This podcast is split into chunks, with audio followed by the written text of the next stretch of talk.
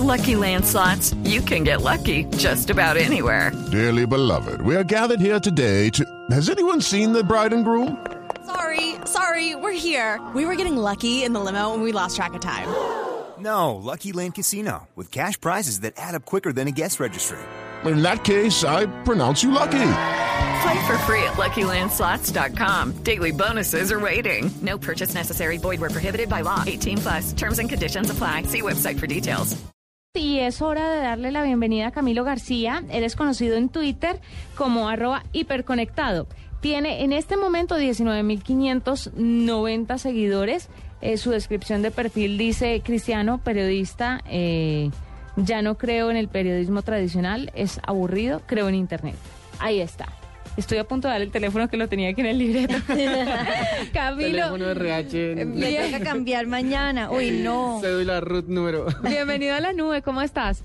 Bien, muchas gracias. ¿Cómo están allá? Bien, contentos de tenerte aquí. Cuéntanos un poquito acerca de tu cuenta. ¿Cómo te has vuelto tan popular? Porque pues ya estás rayando los 20 mil seguidores y, y, y, cómo te recibe la gente con tus tweets. Describe tu estilo en Twitter.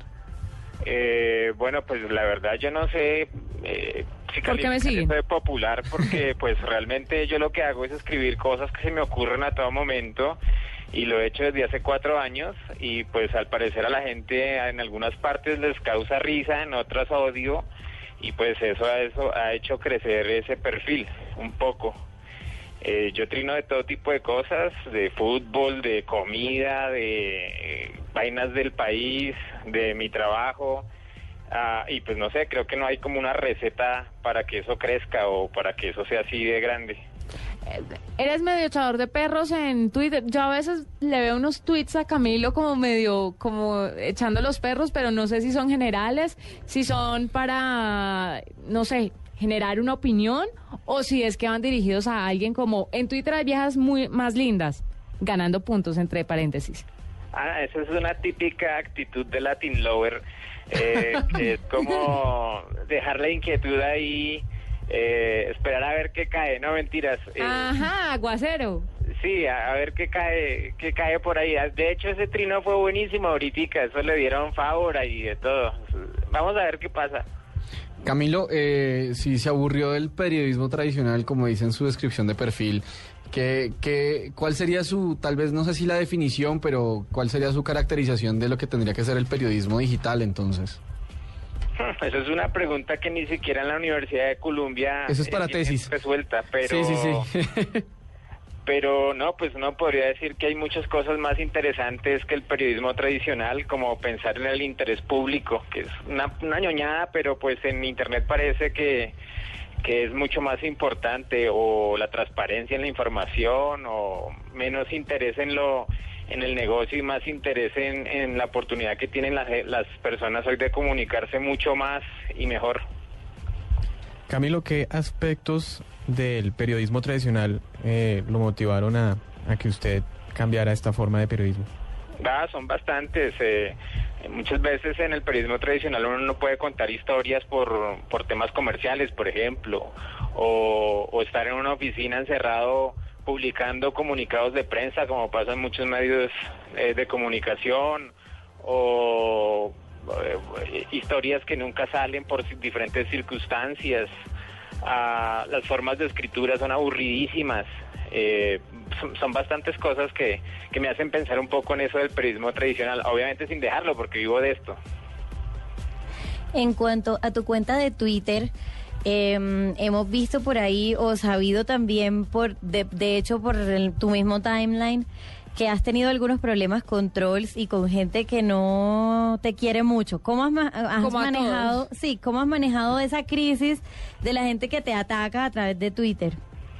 Eh, bueno, al comienzo fue un poco inmaduro todo, pues porque uno no sabe cómo, o sea, un X como yo, pues que de un momento a otro le digan una cantidad de sandeces y incluso que se me metieron al Facebook, me robaron fotos, me hicieron montajes, una cosa así de mente, pues uno no sabe cómo manejar esto y en la casa de uno, pues a uno no le enseñan cómo manejar esto, ni en el colegio, ni en la universidad, ni en ninguna parte. Sí, mi, mijito, con un troll haga esto, no.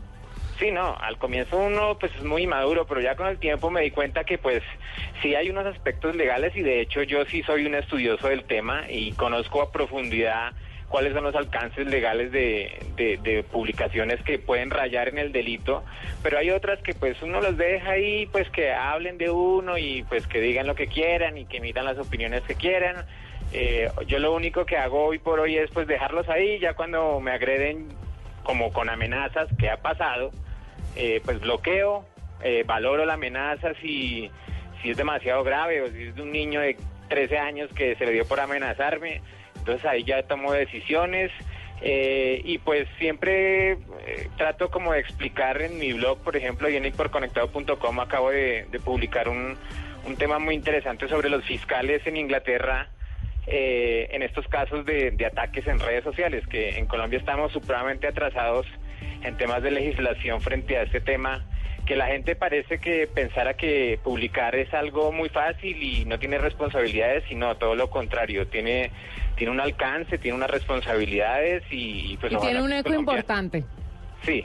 Y entonces, ¿tú qué recomiendas? O sea, a los tuiteros, ¿qué les puedes decir? ¿Contesten, no contesten o elijan a quién contestarle? ¿Qué sería lo mejor? Sí, pues yo lo que pienso ahora es, eh, seamos amiguitos todos, eh, no hay necesidad de pelear.